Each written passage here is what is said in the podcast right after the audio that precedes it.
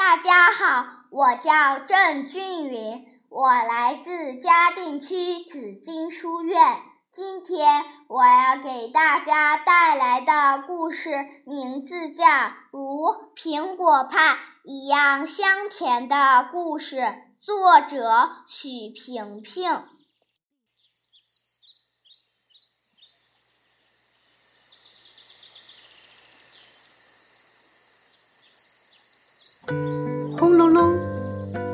声响雷，惊醒了正躺在草垫子上打盹儿的熊先生。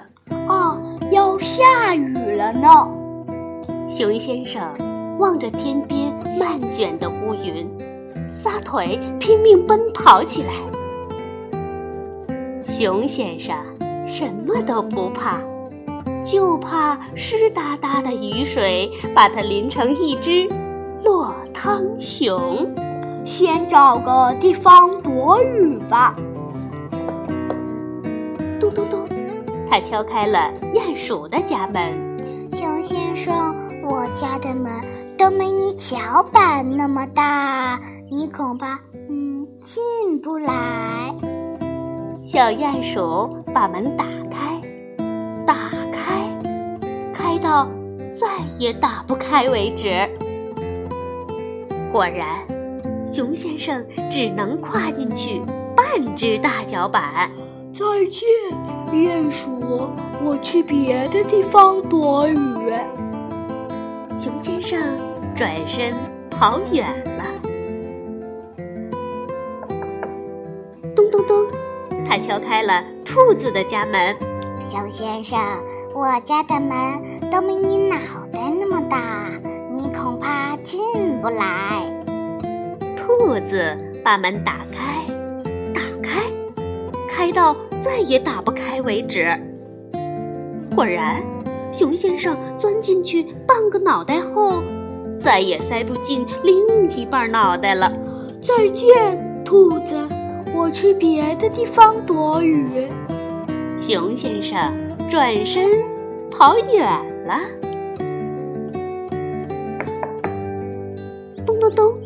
他敲开了小红狗的家门。汪汪，熊先生，我家的门都没你屁股那么大，嘿嘿，你恐怕进不来哎。小红狗把门打开，打开，开到再也打不开为止。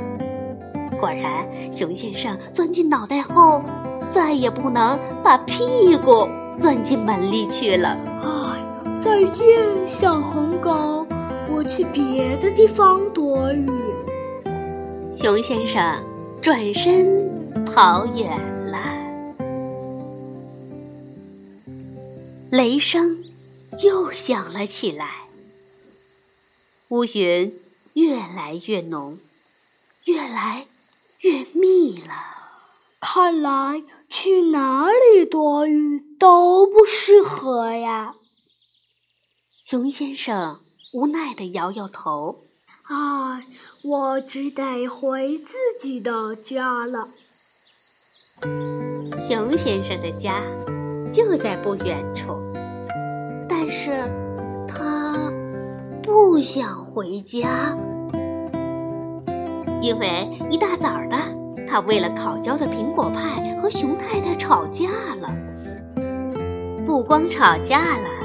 熊先生还把熊太太给惹哭了，这可是从来都没有的事啊！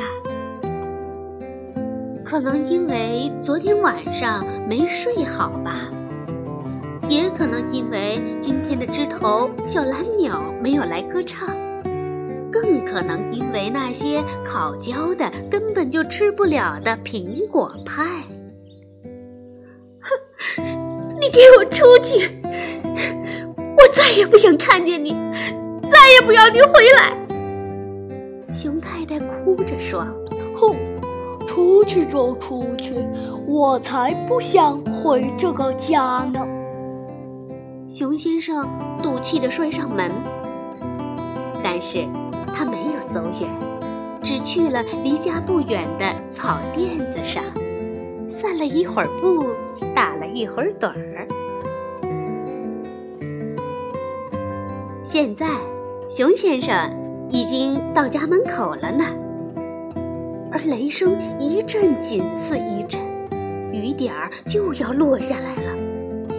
回还是不回呢？做一只落汤熊可不是那么好玩的。熊先生终于在第一滴雨滴落下来的时候，冲进了家门。但是，熊太太不在。阳台里、厨房里、洗手间、客厅、卧室都没有熊太太的身影。外面的雨。却噼噼啪啪下得越来越紧密，越来越大声。熊太太一定去外面找我了。熊先生突然反应过来，可他最怕打雷了。熊先生来不及穿雨衣，来不及拿伞，急匆匆地冲进雨幕中。果然。熊太太正在草垫子上一边踉跄地走着，一边大声喊着熊先生的名字：“大熊，大熊，你在哪儿？回家，回家了！快回家，回家！瞧你成了落汤熊了！”熊先生和熊太太同时叫起来。不知是雨水还是泪水，从两张脸上滑落下来，但他们分明在微笑。回到家，两只落汤熊换了干净的衣服，然后坐在桌子边，甜甜蜜蜜的吃起了烤焦的苹果派。其实这样的苹果派更香甜呢。熊先生含含糊糊地说：“嗯，再说一遍，我没听清楚。”熊太太说。于是熊先生又大声的、清楚的说了一遍：“其实这样的苹果派更香甜呢。”好了，我的故事讲完了。正在参加幼儿园故事比赛的小熊说。这就是我爸爸和妈妈的故事。嗯，这可真是一个如苹果派一样香甜的故事。好，今天的故事就讲到这里，谢谢大家的收听。